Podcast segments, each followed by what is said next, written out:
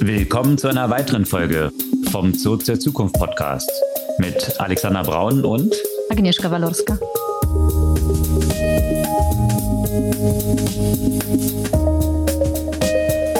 Was gab's Neues letzte Woche? Ja, im Tech-Umfeld und nicht nur geht's munter weiter. Genau.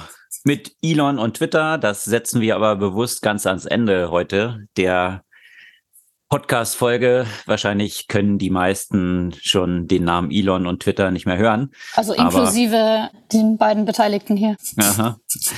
Aber es gibt natürlich auch sonst eine ganze Reihe News, was grundsätzlich Bewertungen dort im Tech-Umfeld angeht und was da so hintersteckt. Also kurz zusammengefasst, die ganzen Cloud- und SaaS-Titel sind kräftig im Keller. Ja, und auch andere Sachen sind kräftig im Keller. Gibt es ja ein paar Überraschungen, von dem vielleicht was nicht im Keller ist. Ja, ansonsten Neues aus der Streaming-Welt. Apropos nicht im Keller. Da gibt es sogar auch interessante News von Facebook und Compression. Ich dachte von Pied Piper. Genau, das äh, beleuchten wir auch noch, inwiefern die neuen Entwicklungen dort bei Facebook oder Meta eben mit Pied Piper zu tun haben. Das äh, ist ein bisschen Insider für alle Silicon Valley Fans. ja, wo wir bei dem Thema künstliche Intelligenz und Algorithmen sind, mein spannendstes äh, Reading der vergangenen Woche hat mit Pets zu tun. Damit sind nicht die Haustiere gemeint. Und in dem ganzen Umfeld von Social Media, TikTok, da gibt es eine Menge News, die TikTok vor allem im kommenden Jahr ziemlich gefährlich werden könnten, sowohl aus den USA als auch der EU. Und wenn wir in diesem ganzen Umfeld von TikTok und Influencern sind, wie Influencer unterdessen alleine mehr wert sind als ganze Medienunternehmen. Da gibt es zum Beispiel News von Mr. Beast, der eine Menge Geld geraced hat als YouTube-Influencer. Ja, und wo wir in dem Social-Media-Umfeld sind, äh, kann man eigentlich auch äh, das Thema Midterms nicht, nicht erwähnen. Da spielt, spielen natürlich die sozialen Medien auch gerade welche von der rechten Seite natürlich wieder eine etwas unrühmliche Rolle. Jo, und dann kommen wir noch zu Twitter. Exakt. Bevor wir in die Themen im Details einsteigen, kurz die Erinnerung, ihr könnt unseren Podcast gerne abonnieren, einfach auf den Folgen-Button klicken und automatisch jeden Dienstag ganz früh am Morgen die neueste Folge in euren Podcast-Player runtergeladen bekommen. Ja, steigen wir ein mit den Themen Quartalszahlen. Äh, da gab es eine Reihe von Sachen, Aspekte, die positiv auch überrascht haben, aber natürlich auch eine ganze Menge, die negativ überrascht haben. Ne? Willst du mit dem Positiven anfangen?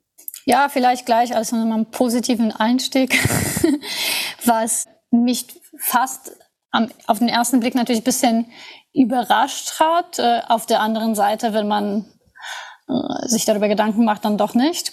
Expedia also Expedia hatte mich erstens deswegen überrascht, weil ich wusste gar nicht, dass man noch Expedia nutzt. Also ich habe, glaube ich, selbst das zum Reisen schon Ewigkeiten nicht genutzt, weil ich fand, das war schon so ein bisschen weiß ich, Web 1.0 noch äh, hängen geblieben und, hm. und sich nicht so weit entwickeln. Dann kamen neue. Was benutzt du denn in der Regel? Bist du dann Booking oder äh, direkt oder? gucke ich halt natürlich sehr viel. Ähm, Echt? Und okay. auch äh, auf äh, tatsächlich vieles äh, direkt über Google Maps, äh, wenn ich eine bestimmte Location halt haben will. Und dann gucke ich halt, wo es am günstigsten ist. Und häufig ist es dann direkt. Hm. Oder halt Booking. Ich finde, Booking hat eine bessere User Experience als Expedia. Hm.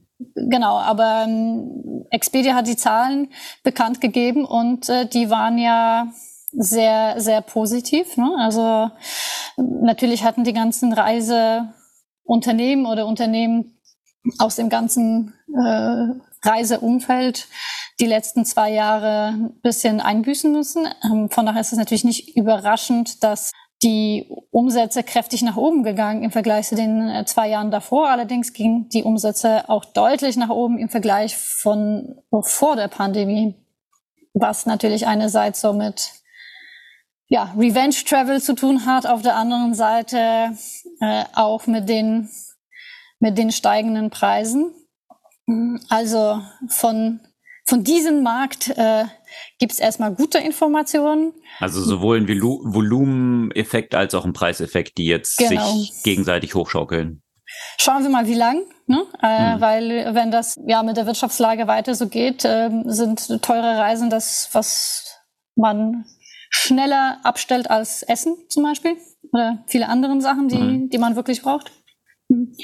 Das gab es auch schon jetzt in Umfragen, äh, haben die Ergebnisse gezeigt, dass Leute jetzt maßgeblich in zwei Bereichen einsparen wollen. Das eine ist Fashion und das andere Travel. Na klar. Also das sind eben so die Bereiche, wo es wahrscheinlich am leichtesten fällt.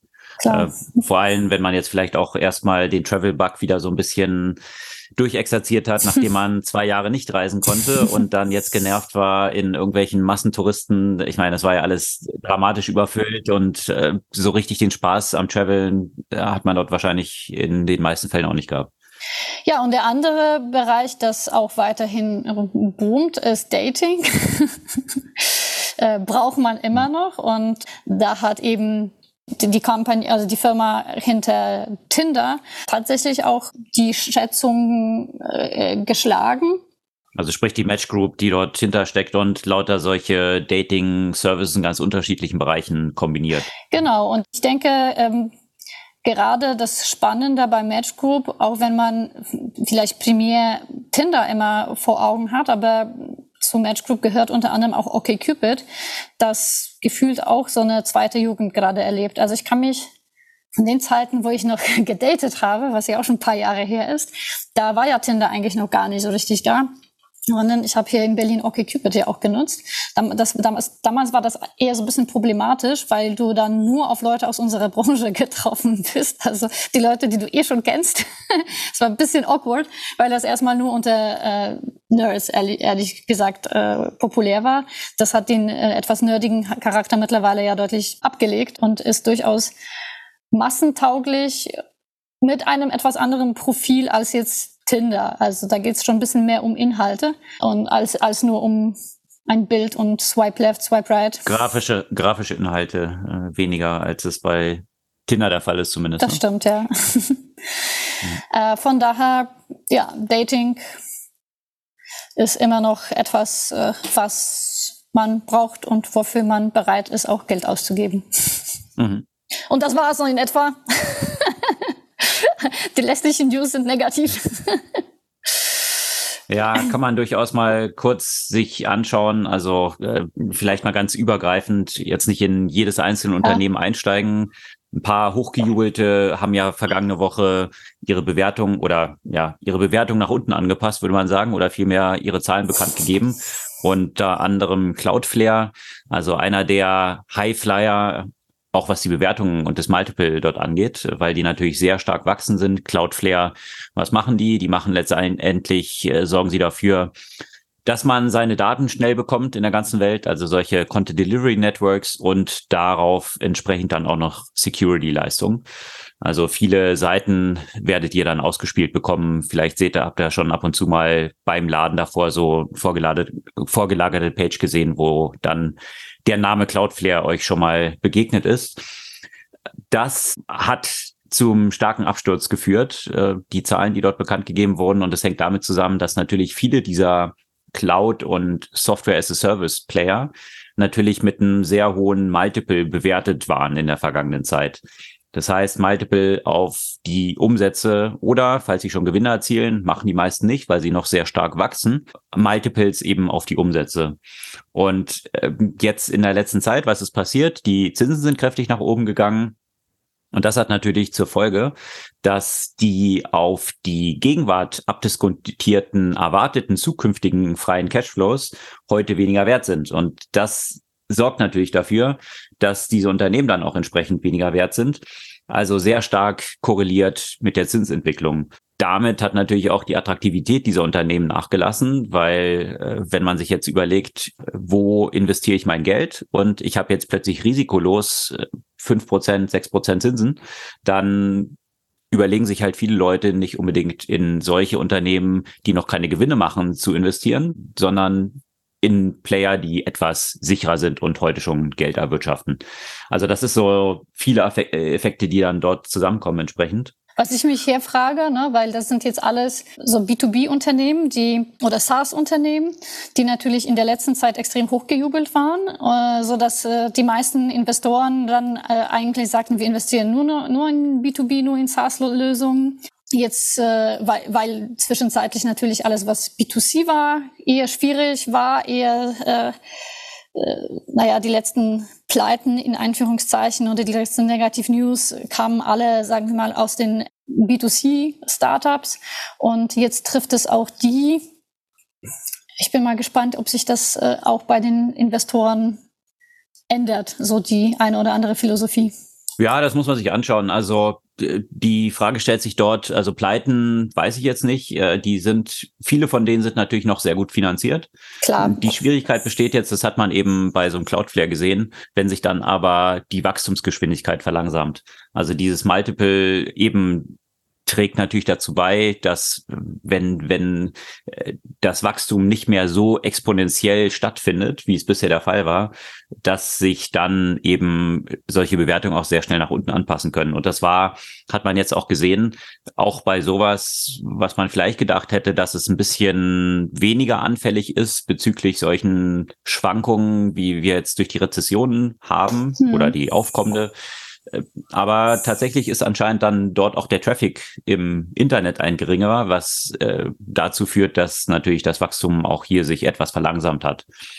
Und äh, das kann man auch jetzt ein bisschen auf einer Makroebene betrachten, also jetzt nicht nur einen einzelnen Player wie Cloudflare sich anzuschauen, sondern äh, es gibt ja auch einen Index, den äh, Bessemer Venture Partners Cloud Index, also Bessemer einer der prominentesten VCs aus den USA, die sehr stark auf diese ganzen Cloud- und SaaS-Companies fokussiert sind. Und die haben, wie gesagt, einen eigenen Index dort aufgelegt, Emerging Cloud, also von den Public Cloud mhm. Companies. Und die sind tatsächlich jetzt im Jahresverlauf um 75 Prozent gefallen. Also im Schnitt. Das ist natürlich dramatisch, wenn man sich anschaut, dass sie im Schnitt 75 Prozent gefallen sind. Wenn man sich so an die Dotcom-Bubble-Burst so zurückschaut, sind wir dort definitiv in ähnlichen Dimensionen mittlerweile, was dort die Bewertungsanpassung angeht. Um nur mal so einen kurzen Überblick zu geben, was ist da alles so äh, als Beispiele von den bekannteren Unternehmen, die jetzt in dieser Cloud in dieser, in diesem Index entsprechend drin sind, äh, hat man so Player wie Twilio, die machen dieses ganze Messaging, SMS, äh, solche Geschichten, also die ihr sicherlich dann von Uber und anderen bekommen habt. Das meiste, was dahinter steckt, kommt dann über Twilio. Äh, Cloudflare eben hatte ich schon erwähnt. Asana kennen wahrscheinlich die meisten noch und GitHub, solche Player, die sind alle zum Teil 80 und mehr Prozent zurückgekommen, also damit im Schnitt eben 75 Prozent. Und das sind eben die publicly listed, also an der Börse notierten Unternehmen. Wenn man sich dann jetzt mal Gedanken drüber macht, wie sieht es eigentlich mit den Private Companies in, im SaaS-Bereich aus, da kann man sich natürlich fragen, wie die Bewertungen dort sich entwickeln werden. Ja, also da ist man so äh, bei der Schrödinger Scat schnell angelangt. Ja, also Bewertungen sind zum Teil noch sehr hoch, weil kürzlich keine Investmentrunden waren. Äh, de facto werden die aber wahrscheinlich sehr, sehr viel weniger wert sein, die meisten. Also mindestens eine ähnliche Anpassung, wie wir jetzt in den Public Markets sehen, die jetzt bei den nächsten Investoren oder, oder Venture Capital Runden dann anstehen. Also da kommt sicherlich noch eine ganze Menge Schmerz auf diese Unternehmen zu. Parallel ist es aber interessant zu sehen, wenn man sich den Venture Capital Market wiederum anschaut, dass äh, in diesem Jahr die Venture Capital Funds so viel Geld aufgenommen haben wie nie zuvor. Wohlgemerkt 151 Milliarden, da gab es einen Artikel im Wall Street Journal, die das mal aufgegriffen haben, sind jetzt neu von Limited Partners, also den Wohlhabenden oder auch äh, Rentenfonds und so und so weiter, dort in die Kassen der Venture Capital Unternehmen zu Investments geflossen. Also man geht davon aus, dass aktuell 300 Milliarden äh, bei den Venture Capital Unternehmen lagern, um investiert zu werden. Also von daher ist nicht so, dass das nicht grundsätzlich viel Geld verfügbar ist. Bloß die Frage ist, zu welchen Bewertungen das jetzt investiert wird. A. B, ob all das überhaupt abgerufen wird, weil nur weil das jetzt bei den Funds liegt, heißt es noch nicht, es liegt ja nicht physisch dort. äh, in der Regel wird es ja über einen längeren Zeitraum dann abgerufen mhm. und es kommt auch unter anderem vor, dass nicht alle Fonds dann manchmal abgerufen werden. Ähm, ja, das wird man halt sehen, wie sich das dort entwickelt, aber sicherlich ist hier hauptsächlich diese ganze Entwicklung von den Zinsen von der Fed, also USA, der Zentralbank, aber auch den Zentralbanken rund um die Welt hier maßgeblich äh, für verantwortlich, in welche Richtung das gehen wird. Und das finde ich schon faszinierend, ja, wie eigentlich so wenige Player, also die noch nicht mal demokratisch gewählt sind, also solche Präsidenten von Zentralbanken, so einen Impact eigentlich haben. Da können sich sämtliche Investoren hinsetzen und überlegen, welche Branchen gut sind, welche Unternehmen gut sind und Analyse bis zum hunderttausendsten Perzentil von irgendwelchen äh, Daten machen. Aber letztendlich ist dann so eine Entscheidung, ob jetzt die Zinsen mal eben erhöht werden oder diese Fehler, die natürlich auch die Zentralbanken gemacht haben, sehr, sehr lange Geld in die Märkte zu pumpen und zu sagen, nee, Inflation gibt's nicht, um jetzt festzustellen, oh, wir haben viel zu viel dort betrieben, jetzt müssen wir diese Inflation einfangen. Und jetzt sagen natürlich viele schon, dass das Pendel zu stark in die andere Richtung ausgeschlagen mhm. ist, ja, weil wir überall, da kommen wir nachher noch zu, jetzt auch Entlassung sehen, also lauter, lauter Merkmale, die ganz klar auf eine Rezession hindeuten. Und Einzelne vermuten halt schon, dass man jetzt zu weit in die andere Richtung läuft. Also äh, nur ganz kurz zusammengefasst, also die, die Mortgage Rates, äh, wenn man sich das anschaut, kurz, die, die Investments halt in Real Estate, die sind äh, auf dem höchsten Stand seit 2000. Die Nachfrage nach solchen Immobilienkrediten sind auf einem 25-jährigen Tief. Ja? Mhm. Also bei so Banken wie Wells Fargo sind, ist das ganze Business um 90 Prozent eingebrochen. Die Kreditkartenschulden sind höher, als sie 2008 waren, bei 930 Milliarden. Und die US-Savings sind 72 Prozent gefallen in diesem Jahr. Also wenn das nicht alles Indikatoren sind für eine Rezession, dann weiß ich auch nicht, welche das sein werden. Ähm, wird auf jeden Fall spannend sein, weiter zu betrachten. Schwierige, schwierige wirtschaftliche Zeiten, in denen wir da auf jeden Fall unterwegs sind, mit den entsprechenden Auswirkungen natürlich auf die ganzen Tech-Player. Ja, und äh, wenn wir bei diesen Tech-Playern sind, da hat man so einzelne Superstars, die jetzt auch über Kündigungen berichten. Und zwar Stripe, da hatten wir ja auch häufig schon drüber berichtet. Wahrscheinlich eines, oder nicht wahrscheinlich, sondern eines der höchst bewerteten Unicorns nach dem TikTok oder ByteDance Unternehmen aus China, die am höchsten bewertet sind. Das zweithöchsten bewertete, noch nicht an der Börse gelistete Unternehmen. Da waren ja zwischenzeitlich mal so 100 Milliarden Bewertungen standen da im Raum.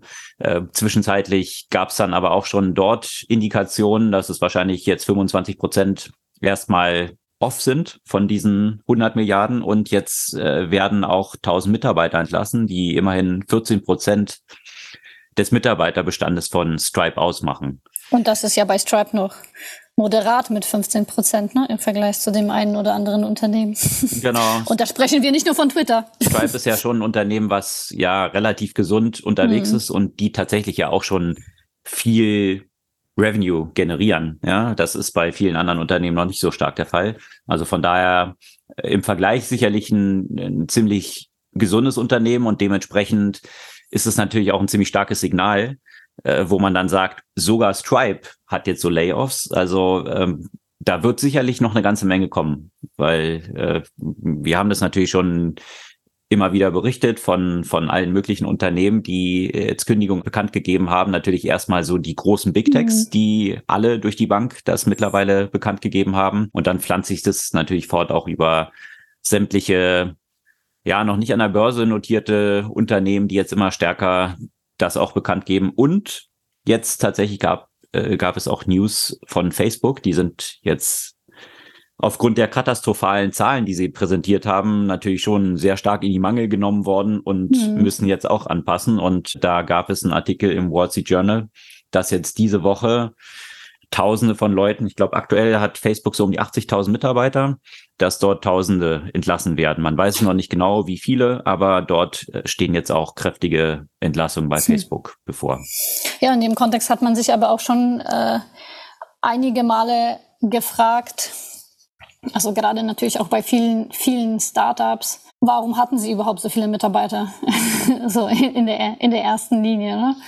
War das auch von Anfang an der effiziente Einsatz, sagen wir mal, von der Arbeitskraft? Äh, auch ein Thema, das Jack Dorsey auch im Kontext von Twitter zum Beispiel auch thematisiert hat, weswegen er das ja auch zum Teil auf seine Kappe genommen hat. Äh, gut, einerseits hat es sicherlich damit zu tun, dass er sich vielleicht nicht sofort mit äh, Elon, äh, dem neuen Machthaber, verscherzen will, aber ich denke, das ist in vielen Fällen schon, schon was dran. Ne? Das Geld war ohne Ende da. Man hat ohne Ende Leute eben letztendlich angestellt. Jetzt ändert sich die Situation. Und wir wissen ja auch von dem einen oder anderen Startup hier, wie ineffizient es zum Teil mit den menschlichen Ressourcen umgegangen wird. Ja, das ist halt so ein bisschen das Problem, wenn du ein Finanzsystem hast, wo die Zinsen bei Null sind und du dann eigentlich über eine reale Inflation, die ja eigentlich schon existierte, dann genau. negative Realzinsen hast, dann funktionieren eigentlich diese ganzen ökonomischen Modelle nicht mehr, weil dann mein Geld in zehn Jahren genauso viel wert ist wie heute oder mit Realinflation sogar wesentlich weniger wert ist als heute. Also äh, ist alles darauf ausgelegt, heute so viel Geld wie möglich auszugeben, weil das Geld in der Zukunft ist ja eigentlich nichts wert. Und das ist natürlich genau diese Schwierigkeit. Äh, du hast dann eigentlich so eine inverse Entwicklung und, und äh, das hat genau zu all diesen Verwerfungen geführt, dass natürlich auch astronomische Bewertungen jetzt gezahlt worden sind für viele, äh, für viele Unternehmen, die noch überhaupt kein validiertes Geschäftsmodell haben, noch keine Traction zum Teil haben. Äh, die äh, VCs konnten gar nicht so schnell das Geld irgendwie allokieren, weil ähm, jedes Startup, was dort bei denen aufgeschlagen ist in der letzten Zeit, jetzt mal ein bisschen übertrieben äh, ausgedrückt, die wollten fünf Minuten später, nachdem sie den, die Präsentation rübergesendet haben, eine Zusage oder Absage haben, weil sie es sonst mit jemand anders machen. Also das mal so ein bisschen zur Due Diligence, die dann geführt wurde. Und das rächt sich jetzt natürlich zum Teil, weil viele dieser Player doch auf sehr wackeligen Beinen stehen. Aber hm. das, das, da wird sicherlich sich die Spreu vom Weizen jetzt in den nächsten Monaten noch kräftig trennen. Aber auch letztendlich ist es eine bereinigende, wieder ein bereinigende, ein bereinigender Prozess, der dort stattfindet. Weil, ja, ich glaube, da müssen wir jetzt, erzählen wir jetzt keine News dass auch eine Menge Mist in der letzten Zeit dann dort so hochgespült wurde und jetzt auch ganze Trendthemen jetzt sich wieder verabschieden, weil die einfach kein Businessmodell haben. Punkt. Und ja, da äh, trifft es ganze Branchen. Gerade im Delivery-Segment, glaube ich, äh, wird sich da auch noch eine Menge. Dein Lieblingsbereich, dein Lieblingsbereich zu bashen in den letzten Monaten, habe ich das Gefühl. Naja, halt eines dieser Trendthemen mit Scootern genauso. Also Sachen, ja, die, die, die halt wirklich keine Unity Economics haben. Und irgendwie, ja. man fragt sich halt, ein totales Lemming-Verhalten dann stattgefunden hat. Jeder musste jetzt sowas im Portfolio haben, weil das irgendwie jetzt gerade hochgelobt wird. Und äh, in der Regel Klar. solche Sachen, die aus FOMO Investments äh, dann, dann laufen, ja, sind halt selten dann auch die, die sich als nachhaltig gute Investments herausstellen.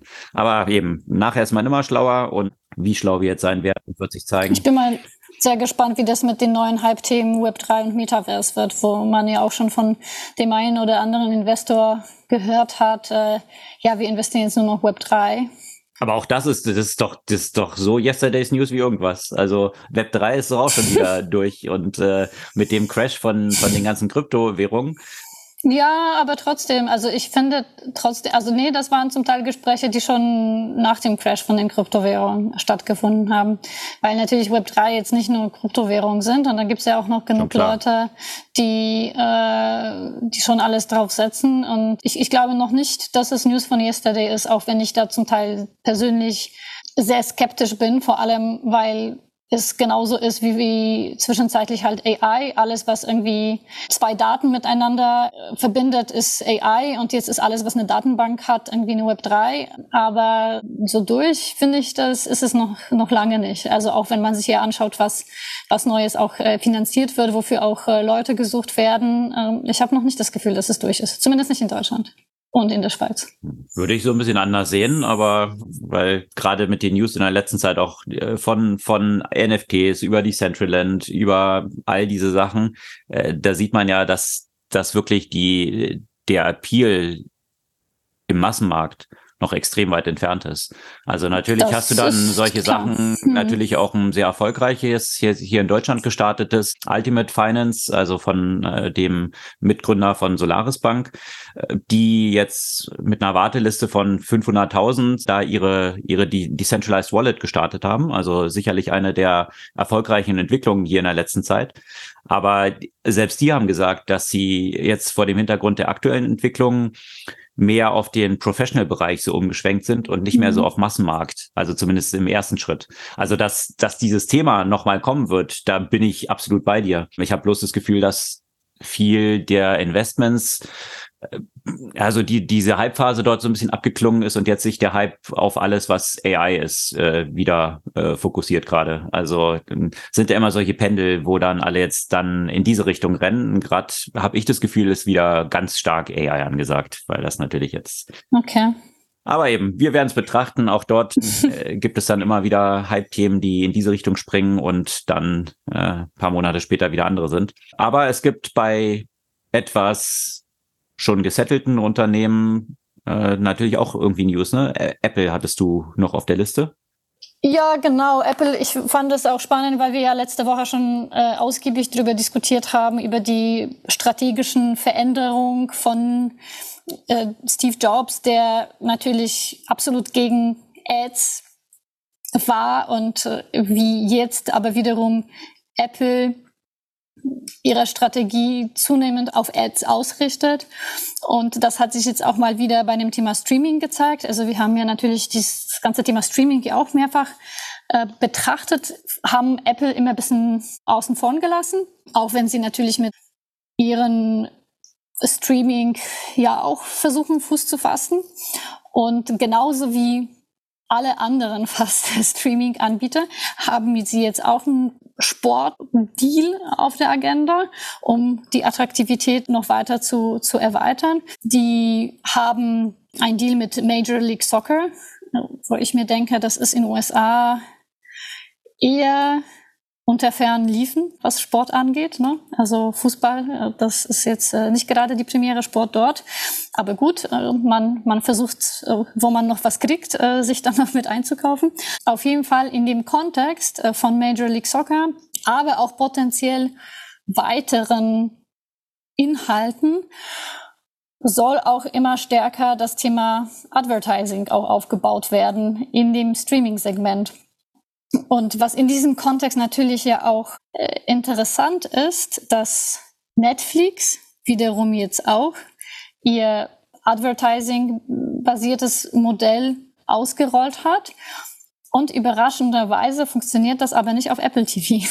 Hm. Ich, hat bestimmt eins mit dem anderen gar nichts zu tun. Never. Ja, und Netflix hat ja da überraschend gute Zahlen, nachdem sie mit ihrem Geschäftsmodell da haben ja viele in der letzten Zeit schon so Fragezeichen gehabt, können die überhaupt noch wachsen? Jetzt scheinen sie mit werbebasierten Modellen doch noch so einen Wachstumstreiber gefunden zu haben. Und natürlich, sie hatten einzelne Shows, die ziemlich gut performt haben dann äh, im letzten Quartal. Also von daher äh, hat die Aktie dann auch da positiv überrascht. Aber eben dieses ganze, diese ganze Differenzierung, also ich finde es auch hier wiederum fast faszinierend zu sehen, was man für eine Evolution sieht. Äh, früher hat man irgendwie so Kabelnetzwerke gehabt und äh, musste sich dort dann immer Werbung anschauen für irgendwelche Shows, die dort entsprechend liefen. Und äh, dann kamen die Disruptoren und haben gesagt, guck mal, wir bauen, also oder erstmal ein Disruptor, Netflix, und äh, gesagt, wir machen das jetzt alles viel besser super coolen Content und keine Werbung. Also in den USA gab es natürlich dann auch solche, so ein paar solcher Plattformen, Showtime und HBO, die schon immer auf diesem Modell dann gefahren sind, also sehr hochwertigen Content zu produzieren und keine Werbung. Und ja, dann läuft es jetzt aber wiederum von der Evolutionswelle genau wieder in diese Richtung zurück, dass man jetzt plötzlich dann doch wieder ja. äh, mit all den Streaming-Anbietern plötzlich wieder ein wie mit, wie mit den Kabelnetzwerken plötzlich ganz viele hat und sich wieder Werbung anschauen muss. Bloß, dass man jetzt für all die parallel irgendwie zahlt, also nicht all die wie äh, all die Netzwerke, nicht all die, all die, all die.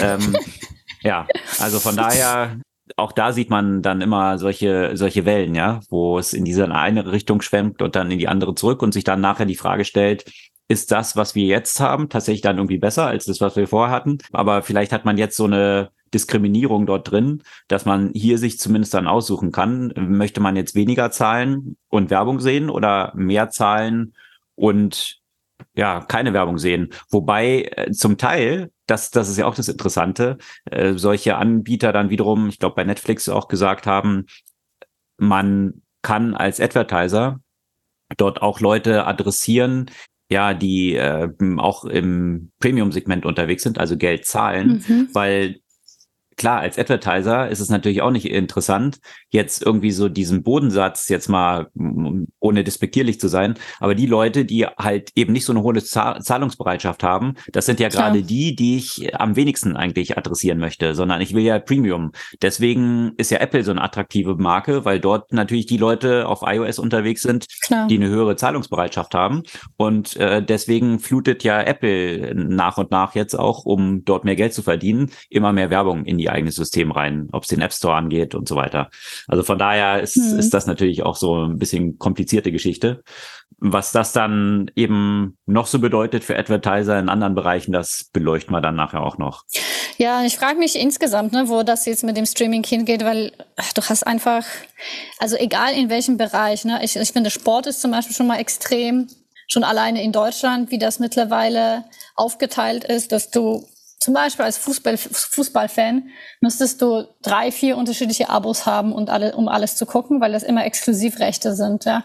Und äh, das Gleiche hast du mit, mit anderem Videocontent, dass es für dich äh, schwierig ist, auch zu entscheiden, welchen von diesen Anbietern du tatsächlich wählen, wählen solltest. Es ist, es ist wie, als wenn bei Spotify, wenn du irgendwie zehn unterschiedliche Spotifys hättest und ein Teil der Musik immer nur da oder da oder da halt, ne? Und um alles zu haben, müsstest du irgendwie fünf Abos haben. Ich frage mich, ob sich das irgendwann mal auf irgendeine Art und Weise verändert. Ähm, naja, das.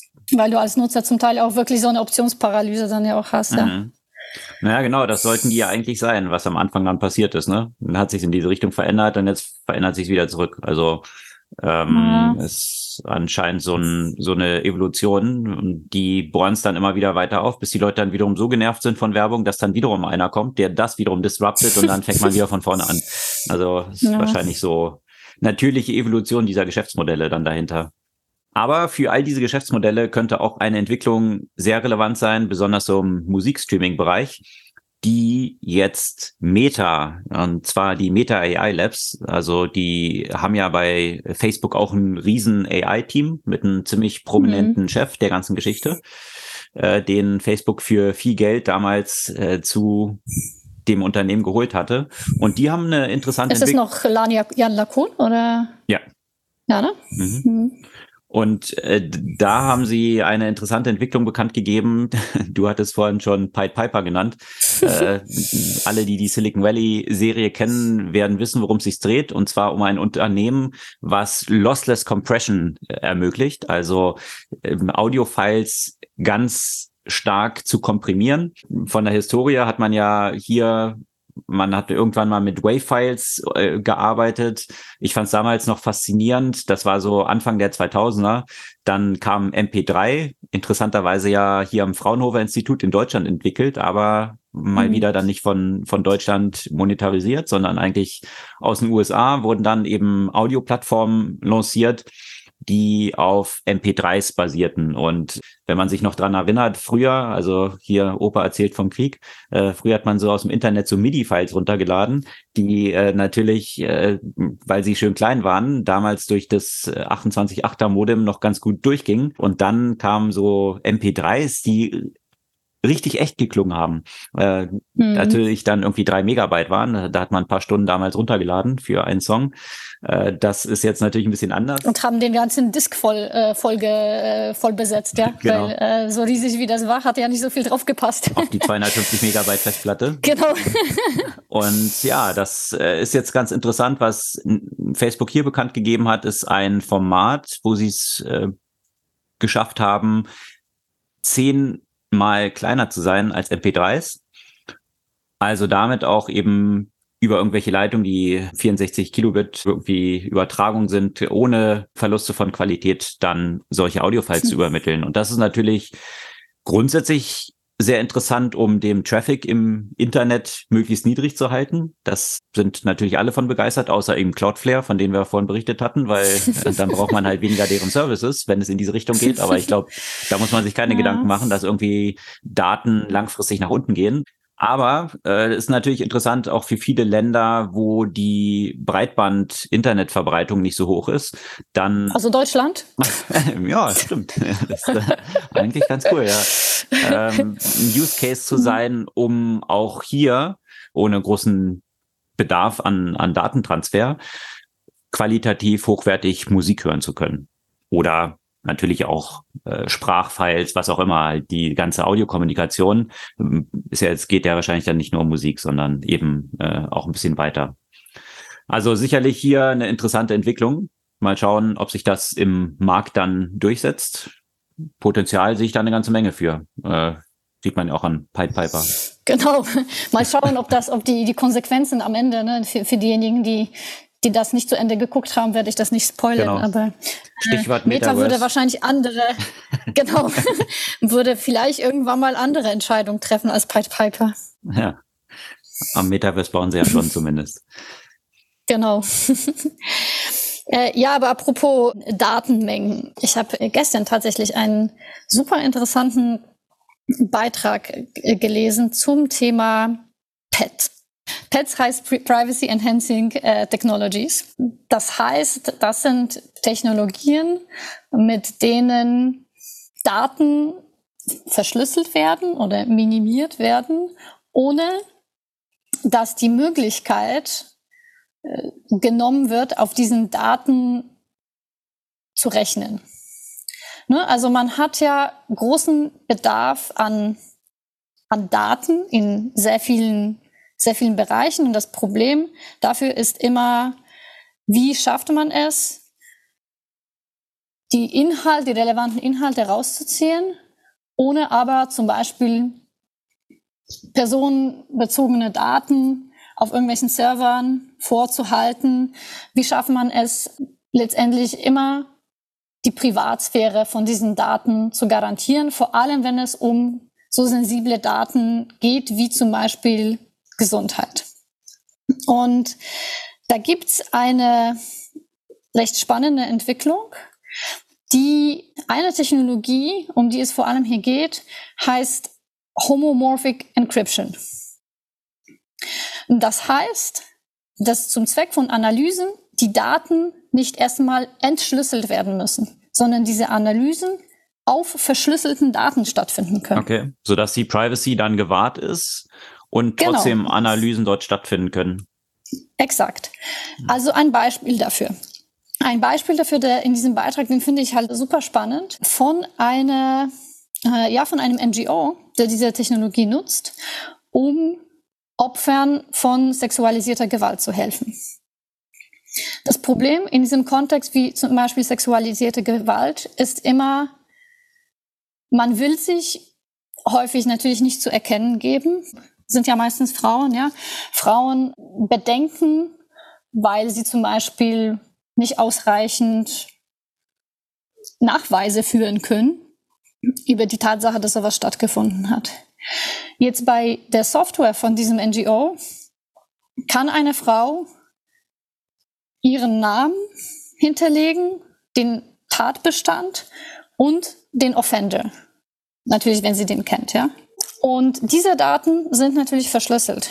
Aber in dem Moment, in dem weitere Personen zum Beispiel den gleichen Offender nennen, identifiziert man quasi einen Match und es werden jeweils Anwälte kontaktiert mit zwei separaten Cases, so dass die immer noch nicht sozusagen die zwei Personen miteinander verbinden können. Und erst wenn die betroffenen Frauen sich dazu entscheiden, sozusagen da in Kontakt zu treten, können sie sozusagen von der anderen Person erfahren. Das ist deswegen natürlich relevant, weil du bei solchen Fällen viel höhere Chancen hast, erfolgreich zu werden, zum Beispiel mit deiner Anklage, wenn sowas mehrfach stattgefunden hat. Mhm. Ja, weil dann hast du einfach viel stärkeren Case. Du willst dich aber vorher häufig nicht zu erkennen geben. Mhm. Und somit wird die Privacy gewahrt. Okay. Ein weiteres Beispiel alles, was mit Gesundheitsdaten zu tun hat. Die Gesundheitsdaten werden ja, also auch das Teilen von Gesundheitsdaten ist häufig ja essentiell, um neue Medikamente zum Beispiel zu finden, um neue Krankheiten zu identifizieren, um Therapien für seltene Krankheiten zu finden. Ne, wenn du jetzt ein Mensch mit einer seltenen Krankheit äh, bist, ist die Chance ja sehr hoch, dass deine Ärzte, die da keine Exposition dieser Diagnose gegenüber haben, gar nicht wissen werden, was mit dir ist. Wenn die Krankheit nur, weiß nicht, zweimal pro eine Million Menschen zum Beispiel stattfindet oder noch seltener. Aber du wirst andere Ärzte woanders haben und zum Beispiel Research-Material zu dieser Krankheit, das bereits jemand anders erstellt hat. Und da kannst du ja auch wieder mit den verschlüsselten Daten deines Patienten oder deiner Patienten arbeiten, um trotzdem äh, sozusagen diesen Match für diese Daten zu identifizieren und daraus dann zu lernen. Also für alles, was eigentlich mit hochpersonalisierten Daten arbeitet, weswegen sie natürlich eine große Gefahr für die Privatsphäre darstellen, ist diese Technologie meines Erachtens schon ziemlich der Weg in die Zukunft. Ja, weil man sagt ja, man spricht ja natürlich viel gerade in diesem Kontext zum Beispiel Gesundheit, aber auch Finanzdaten. Da sind ja sehr starke Regularien, die auf das Teilen dieser Daten oder auch das Vorhalten dieser Daten äh, gesetzt sind, was natürlich richtig ist, weil man will ja nicht, dass diese Daten in falsche Hände geraten oder dass diese Daten zum Beispiel zu Werbezwecken verkauft werden, weitergegeben werden, wie auch immer. Das kannst du damit eigentlich ausschließen. Alles, was so zum Beispiel Digital Twins auch, ne? also für, für all diese, diese Themen äh, kann diese Technologie eine große Rolle spielen. Und in welchem Stadium befindet die sich? Also ist es jetzt schon, ist es so ein Forschungsstadium oder ist es jetzt schon im Einsatz? Äh, ist es schon Markt? Es gibt ja schon Einsätze. Hm. Also wie dieser, dieser NGO, das ist ja zum Beispiel ein tatsächlicher Einsatz. Das Problem ist, immer noch, dass die Kalkulation auf verschlüsselten Daten einfach deutlich mehr äh, Ressourcen in Anspruch mhm. nimmt. Mhm. Also das heißt, es ist einfach deutlich langsamer. Aber da geht man ja auch davon aus, äh, dass es etwas ist, was durchaus sich beheben lässt in absehbarer Zeit. Spannend. Also könnte ja durchaus auch was sein, was äh, vielleicht dann TikTok weiterhelfen könnte, weil die, äh, wenn wir von Daten. Äh, ob sie denn Interesse daran hätten, das ist dann noch eine andere Frage. Ne? Naja, könnte sein, dass das Interesse von TikTok künftig steigt in diesem Bereich, weil da gibt es mittlerweile doch eine ganze Menge Pushback. Und zwar hatten wir ja schon häufig damals noch unter Trump, äh, ja berichtet, dass TikTok als das große Netzwerk, was äh, Facebook und Co das Fürchten lehrt, weil hier natürlich eine extrem dynamische Entwicklung stattfindet und die sämtlichen anderen, also Snap inklusive Facebook, die Nutzer quasi klauen. Hm. Dass hier natürlich ein chinesisches Unternehmen dahinter steht und das war Trump damals schon ein Dorn im Auge und dann sollte ja, wer war das? Larry Ellison von Oracle sollte dann das in den USA betreiben. Äh, hat man auch nichts mehr von gehört ja. äh, von der Nummer, aber es wird sicherlich nicht das letzte Mal gewesen sein. Und jetzt hat man, äh, da sind wir jetzt bei Daten, äh, in mhm. der EU äh, die Bestätigung bekommen von TikTok, dass die Mitarbeiter in China tatsächlich Zugriff auf die Daten der europäischen Nutzer haben. Und da stellt sich natürlich schon mal die Frage, das war ein Artikel im Guardian, der dazu erschienen war. Mhm. Was bedeutet das eigentlich? Also gerade mit der Entschuldigung, übrigens Guardian ne, kann ich ja auch echt sehr empfehlen, was viele von solchen Tech-Analysen angeht. Bin ich auch sehr häufig am, am Lesen. Auch der Beitrag davor zu dem Thema eben Privacy Enhancing Technologies ist ja auch vom Guardian. Mhm. Ja. Und äh, da ist natürlich die Frage, wenn man sich jetzt so Datenschutzverordnungen EU anschaut, ja. Äh, das äh, hört sich dann ziemlich im Konflikt damit an äh, und äh, könnte damit rechtliche Konsequenzen haben. Und was ähnliches sieht man in den USA. Da ist jetzt auch eigentlich so eine nächste Eskalationsstufe gestartet worden, und zwar von dem äh, Commissioner der Federal Communications Commission, FCC, Brandon Carr, mhm. der hat gesagt, dass äh, hier definitiv TikTok auf eine Ban-List kommen sollte, also regulatorische Action in den USA erforderlich ist und Twitter dort verbannt werden sollte. Und äh, Twitter, TikTok. äh, TikTok verbannt werden sollte. Twitter, Twitter kommt dann. Vielleicht noch später, je nachdem, wie sich das so weiterentwickelt. Aber mhm. äh, das zeigt so ein bisschen, wenn du so zwei große Wirtschaftsräume hast wie die EU und die USA und in beiden jetzt, äh, in beiden Bereichen hier der Pushback stärker wird gegen TikTok. Ich bin mal gespannt, wie sich das dort weiterentwickelt und äh, eben deswegen dieser Privacy-Push, äh, selbst wenn China das vielleicht nicht wollen würde, weil sie ja gerne auf die Daten eben äh, zugreifen von möglichen Gegnern, also oder feindlichen Ländern, äh, dann ja, stellt sich aber die Frage, ob es nicht doch dann früher oder später zu einem Verbot von TikTok in der westlichen Welt kommen könnte. Ja. Und äh, diese beiden Entwicklungen, finde ich, sind durchaus Wasser auf die Mühlen von solchen Argumentationen. Absolut. Aber hieß es nicht, weil ich meine, diese Diskussion rund um Daten von, von TikTok gab es ja natürlich immer wieder. Und deswegen haben sie ja eigentlich früher doch zugesichert, dass die Daten der europäischen Nutzern ja auch äh, quasi nur in Europa verarbeitet werden. Eben, umso, ähm, umso schlimmer ja ist jetzt halt diese sein, ne? Bestätigung, ne? dass, hm. dass TikTok das ja hm, selbst das zugegeben hat, dass hm. äh, ihre Mitarbeiter in hm. China da Zugriff zu haben. Also von daher ähm, äh, hilft das natürlich auch nicht der Glaubwürdigkeit von, von den Aussagen, die TikTok vorher so getroffen hat. Das stimmt, ja. Und das ist natürlich nicht nur China, das Interesse an Daten von Nutzer im Westen hat, sondern jetzt gerade vor allem angesichts der Midterms, die ja sehr spannend sein werden, sicherlich, hat sich ja auch die russische Aktivität in den USA ja auch mal wieder verstärkt, überraschenderweise.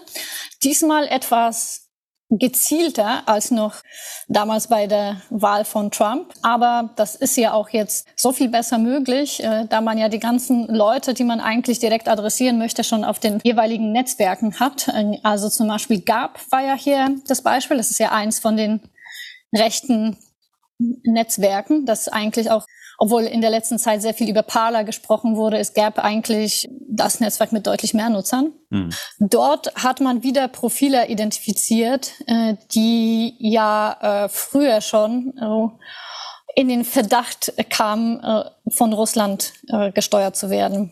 Und äh, gab es ja auch mal einen längeren Beitrag bei der New York Times, äh, der, der da mehr in die Tiefe geht. Das verlinken wir natürlich da soll genau bei den, bei den entsprechenden äh, Zielgruppen dieses Vertrauen in das äh, Wahlsystem der USA unterminiert werden.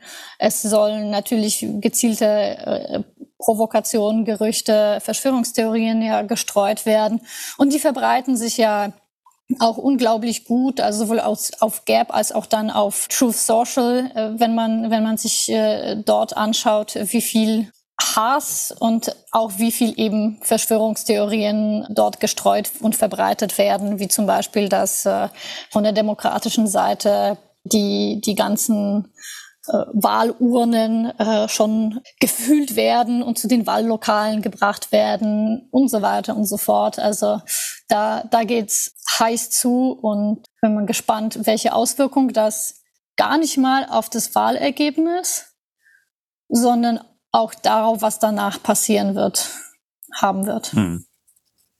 Ja, kann man sich eh fragen. Also das, was in den USA schon wieder passiert, ich, ich, viele Sachen leuchten mir da nicht so ein, aber das ist wahrscheinlich Thema für äh, eine andere Form des Podcasts. Also, dass jemand, der Top-Secret-Akten dort äh, mitgenommen hat, äh, dass, dass der eigentlich immer noch frei rumläuft. Also ich glaube, das, das stimmt, ja. und so ein paar Dimensionen, aber okay. Äh, sicherlich hier in diesen ganzen Social Networks eine, eine Frage und der Impact, den die natürlich auf, äh, auf die Berichterstattung haben. Das hat Russland natürlich immer sehr effektiv auch ausgenutzt. Absolut, ja. Das ist äh, mit, mit großen Bot-Armeen hier gezielt Missinformationen streuen zu können und äh, dementsprechend hier das rechte Lager als auch das linke Lager entsprechend auszustatten stimmt, und ja. zu mobilisieren. Da äh, unterscheiden sich die Botschaften der beiden Lager ja eigentlich gar nicht voneinander. Ja, die Botschaften unterscheiden sich dann schon äh, zum Teil. Das war ja auch so das Spannende davor, dass, äh, dass die Botschaften auch sehr gezielt, also das zeigt ja auch sehr gute Analysen. Es ging ja einfach, egal welche Botschaft, Hauptsache, die geht irgendwie, die ist irgendwie antisystemisch. Und da sind schon unterschiedliche Botschaften, die jetzt, sagen mal, dem linken Lager sind, als bei dem rechten, zumindest in den USA. In Deutschland sind sie zunehmend äh, ähnlich, aber dort waren es dann zum Teil sehr radikal unterschiedliche Botschaften. Und ich glaube, ich habe vor einer Weile auch mal ein, ein Buch dazu mal empfohlen, wo, wo ganz genau analysiert wird, mit welchen Methoden, in welchen Milieus äh, die russische äh, Propaganda oder die russische, wie soll man das überhaupt sagen, der, der russische Social-Media-Krieg äh, da gekämpft wurde. Hm. Also es, es war schon erschreckend, aber im Moment äh, scheint es vor allem tatsächlich auf die Rechten konzentriert zu sein. Wo wir beim Thema Influencer sind, ob jetzt hier politische Influencer oder anderer Natur, äh, gab es interessante News vergangene Woche, die auch ein interessantes Bild darauf werfen, wie sich eigentlich die Medienlandschaft auch verändert hat. Und zwar mhm. hat Mr. Beast, ja, cooler Name, ein YouTube-Influencer, der seit gut zehn Jahren YouTube-Videos macht. Er ist jetzt 24 Jahre alt. Alle, die noch nie von dem gehört haben, kann daran liegen, dass sie nicht so in der Zielgruppe liegen und wenig auf YouTube unterwegs sind und wahrscheinlich eben auch stärker in den USA. Eben äh, man vermutet nach Hochrechnung, dass er pro Jahr so 55 Millionen an Einnahmen erzielt mit seinen YouTube-Videos. Also die sind alle im hohen zweistelligen Millionenbereich abgerufen und äh, ja, also ist eigentlich so One-Man Medienunternehmen. Natürlich gibt's mittlerweile ein großes Team auch, was dahinter steckt, keine Frage. Klar. Aber es ist schon faszinierend zu sehen, wie aus so einem Umfeld von, von einem Influencer eben so ein großes Medienunternehmen wachsen kann, was jetzt vergangene Woche, und das ist äh, der Aufhänger der ganzen Geschichte, eine Finanzierungszusage von 150 Millionen zu einer Bewertung von 1,5 Milliarden bekommen hat. Also damit höher bewertet ist als viele, viele Medienunternehmen. Und das eben vom, von einem Influencer so aufgebaut. Also mit Self-Promotion und ja, anscheinend eben sich medial gut verbreitenden Content, dort es zu schaffen, so eine Reichweite äh, zu bekommen. Und äh, das äh, geht natürlich auch in die andere Richtung. Solche One-Man, One-Woman-Unternehmen, die dann entstehen, die äh, rund um die Brand einer Person aufgebaut sind. Also äh, mhm. gerade so im Musikbereich wenn man sich hier so die reichsten Listen im Musikumfeld anschaut, dann rate mal, wer bis steht vor auf... Kurzem, bis vor kurzem äh, je, aber das hat jetzt alles in der letzten Zeit nicht so gut, äh, gut für ihn geklappt. Ja, seine mentalen Entgleiser sind dort, äh, ja, hatten auch wirtschaftliche Konsequenzen, so dass er bei Adidas rausgekickt wurde was der die Haupteinnahmequelle von ihm war, durch seine eigene Fashion Brand, also diese äh, Kanye-Schuhe und noch so ein paar andere Sachen, die äh, bei Adidas dann ja dort verkauft wurden. Äh, rate mal, wer auf Platz eins steht. Keine Ahnung, Rihanna? Genau, Rihanna mit 1,4 Milliarden und äh, auf Platz zwei Jay-Z. Und was haben die beiden gemeinsam? Zusammen mit einer Reihe von anderen, die Milliardäre im Milliardärskreis dort aufgestiegen sind in der Musikindustrie, dass sie eben eigentlich nicht durch ihre Musik dieses Geld verdient haben, sondern durch eigene Brands, die sie dann lanciert haben. Also ob das jetzt Kosmetikreihen sind, ob das Fashionreihen sind. Also hier das eigentliche Geld drin steckt, eben so ähnlich wie bei eben Kanye auch äh, mit mit seiner G's äh, hießen die glaube ich da diese Schuhe und und verschiedene Sachen oder was ich auch interessant finde, jetzt so im Sportlerbereich, äh, kann man ja auch das übertragend äh, sich anschauen. Der schweizerische Superstar äh, Roger Federer äh, ist ja auch erst dadurch Milliardär geworden, äh, durch sein Investment, wo er früh in, in diese On Schuhe äh, eingestiegen hm. ist, die ja einen phänomenalen Erfolg hingelegt haben. Ich kann noch erinnern, wo wir vor ein paar Jahren in Zürich da in so einer Filiale, du als Sportbegeisterte da nach diesen Schuhen, ich hatte noch nie davon gehört, und heute ist es ja eben, ja auf jeder Stage sämtliche VCs, die äh, in ihrem Outfit dort unterwegs sind. Da dürfen natürlich auch die On-Cloud-Schuhe nicht fehlen. Das war so lustig. Ich habe letztens einen Freund getroffen, der ist auch äh, im Startup-Bereich halt in den USA. Und da findet er sich noch cool mit seinen On-Schuhen, mhm. äh, weil dort noch nie so viele tragen. Und er meint, hier trägt das mittlerweile auch irgendwie jeder Opa. Mhm. Hat jetzt keinen Bock mehr, die in Europa zu tragen. Naja. ah, ich finde faszinierend, es so breit. Ja, in, in, in den USA waren es ja dann äh, längere Zeit dann, äh, wie hießen sie, die Allbirds sozusagen, die mhm. alle so im Tech-Umfeld dann getragen haben. Aber jetzt so langsam kommt dort auch On, ja, On an. Stimmt, und äh, die haben ja eine phänomenale Bewertung und immer noch phänomenale Wachstumszahlen. Stimmt, und Allbirds ist ziemlich abgestürzt wiederum als so eine D2C-Brand. Hm. Da steckt wahrscheinlich schon auch so ein bisschen das drin, wie man solche Brands dann eben aufbaut und wie man die Sachen auch verkauft die bei On ja auch über den Retail, also über normalen Handel eben geht und nicht nur direkt, wie es jetzt bei Allbirds der Fall ist. Stimmt, ja. Ich frage mich, ich musste ja auch gerade bei den ganzen Leuten äh, darüber nachdenken, dass ja Elon ja auch so seine, äh, sein Parfum ja verkaufen wollte, um, um Geld zu generieren für den Twitter-Kauf. Burnt Hair. Genau.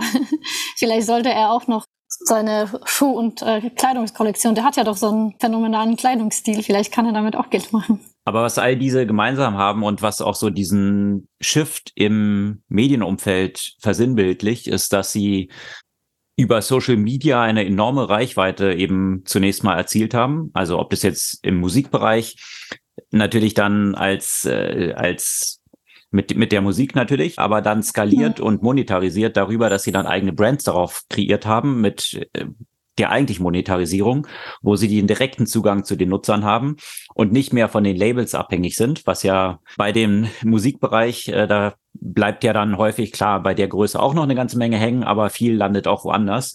Hier gehört ihnen dann die Audience in diesen Produkten, die sie direkt verkaufen.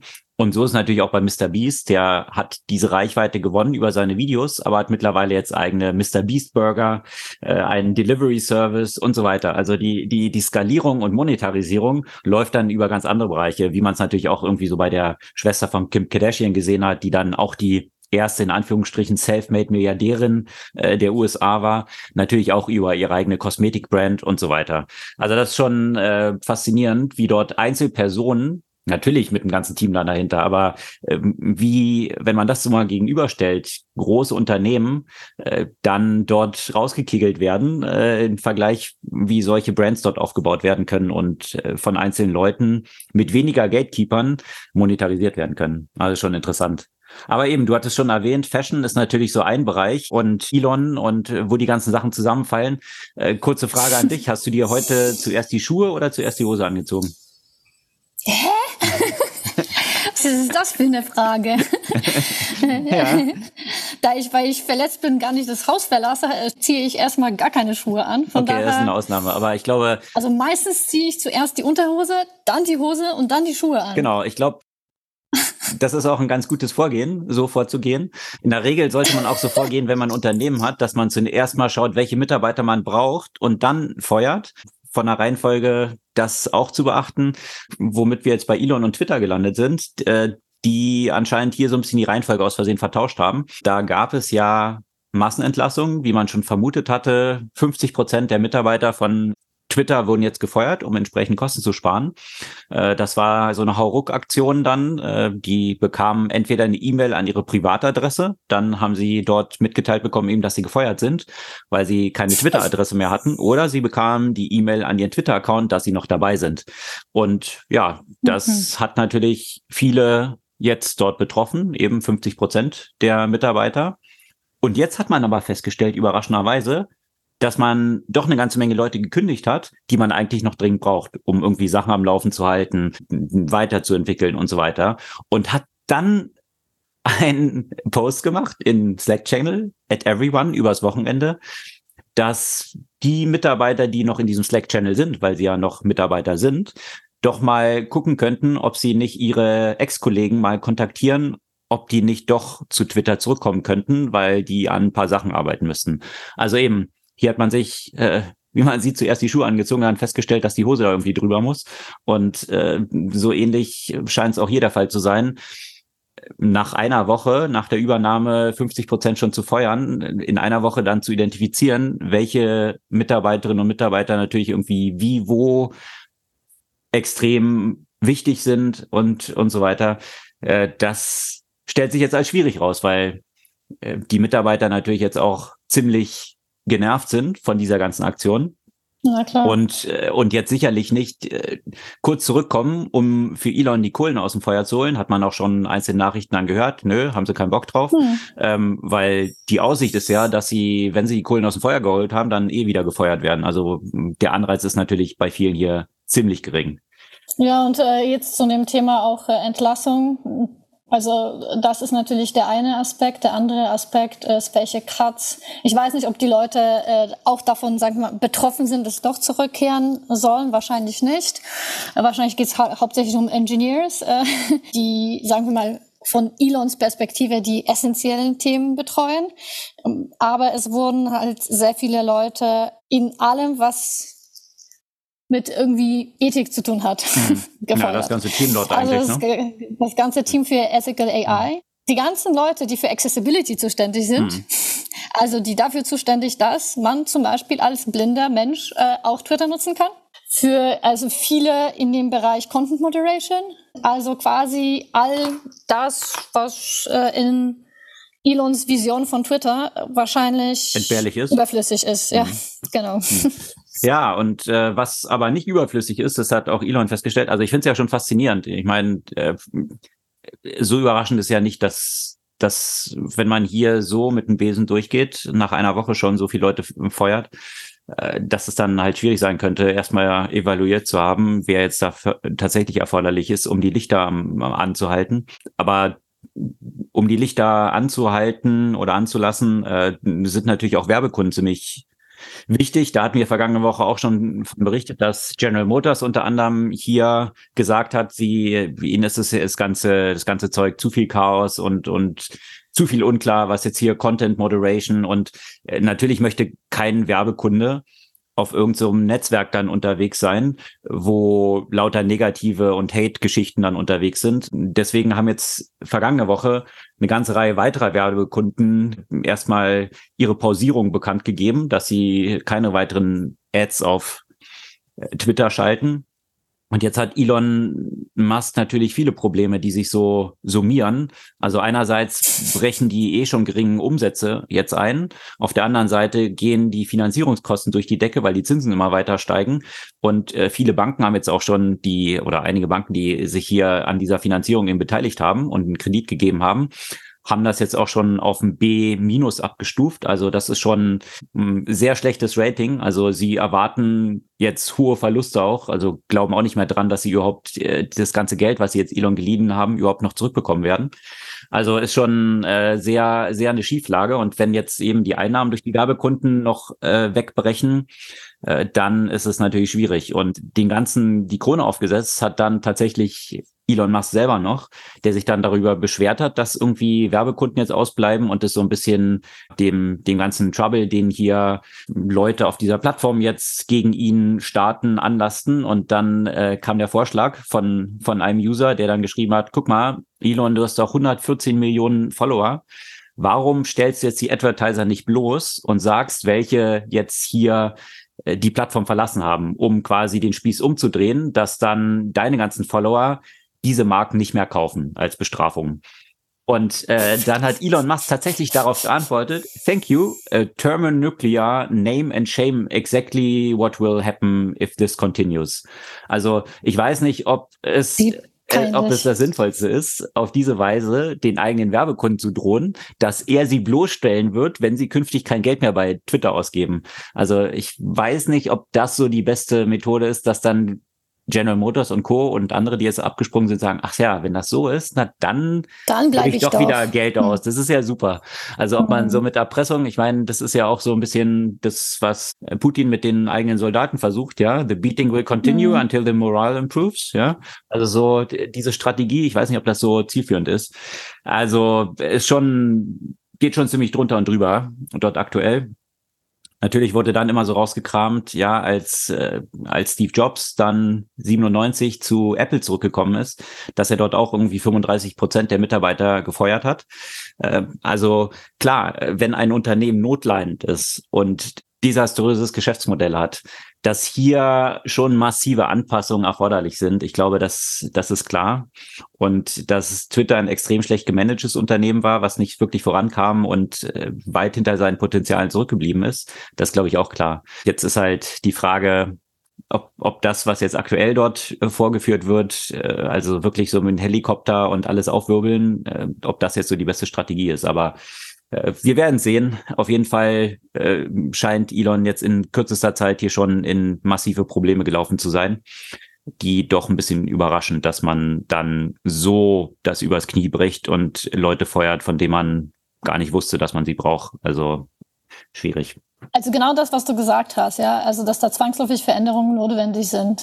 Es wäre nur wahrscheinlich hilfreich für das Unternehmen, wenn erstens vielleicht die Mitarbeiterinnen und Mitarbeiterinnen und dann vielleicht auch noch die Kunden und Anleger das Gefühl hätten, dass derjenige, der diese Veränderung jetzt umsetzt, irgendwie einen Plan macht und nicht äh, Umfragen auf Twitter macht, was er dann als nächstes tun sollte. Ja, und vor allem jetzt nicht vor allen Leuten, die sich vielleicht schon mal am Rande mit Content Moderation befasst haben, jetzt hier in Realtime die Schritte eins bis 58 von Content Moderation durchexerziert und jetzt realisiert, dass alles ohne Moderation doch nicht so richtig funktioniert und all diese Learnings jetzt hier Realtime sammelt, die, wo sich, äh, da gibt's einen mhm. super Artikel, den verlinken wir, den unbedingt lesen, auf TechDirt äh, erschienen, äh, der sehr schön mal so durchexerziert, ja, am Anfang einfach komplett alles, alles free und, und so weiter und dann über Gesetze in unterschiedlichen Ländern bis hin dann zu, zu einzelnen Problemen, die man jetzt auch schon sieht. Also dieser blaue Haken ist jetzt tatsächlich ja eingeführt. Äh, für acht Dollar kann sich den jetzt jeder kaufen.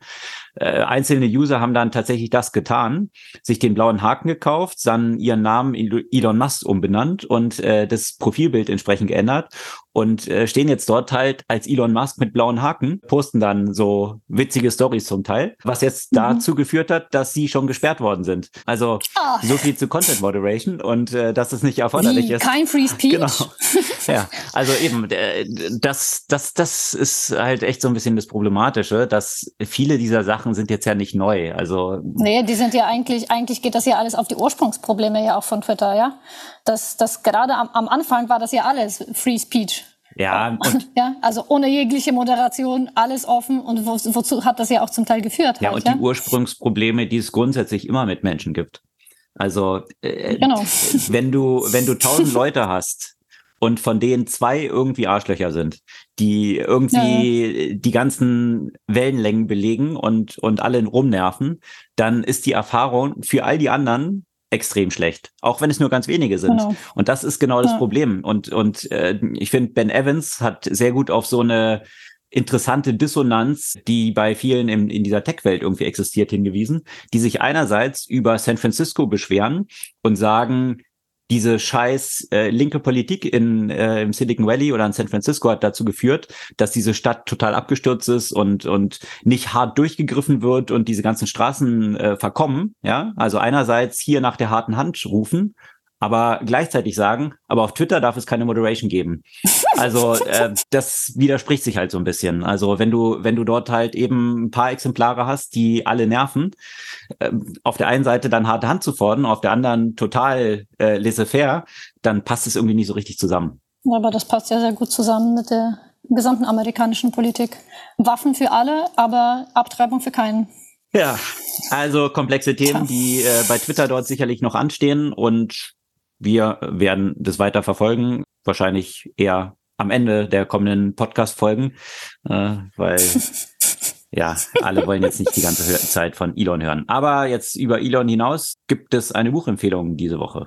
Ja, die Empfehlung passt irgendwie sehr gut zu der aktuellen Folge und zu den aktuellen Politik. Das Buch heißt Dignity in a Digital Age, Making Tech Work for All of Us von Ro Khanna. Uh, Ro Khanna ist ein ähm, amerikanischer Abgeordneter von den Demokraten mit, ja, wie das so schön heißt, Migrationshintergrund. Also seine Familie ist aus äh, Indien in die äh, USA gekommen. Er beleuchtet, ich finde, das, das Buch ist sehr, sehr differenziert äh, und geht auf viele ethischen Themen ja, des, der aktuellen Techno des aktuellen Technologiebereichs. Also einerseits natürlich sind da viele wirtschaftliche Themen, aber auch vieles rund um den Themenbereich, äh, rund um den wir heute diskutiert haben.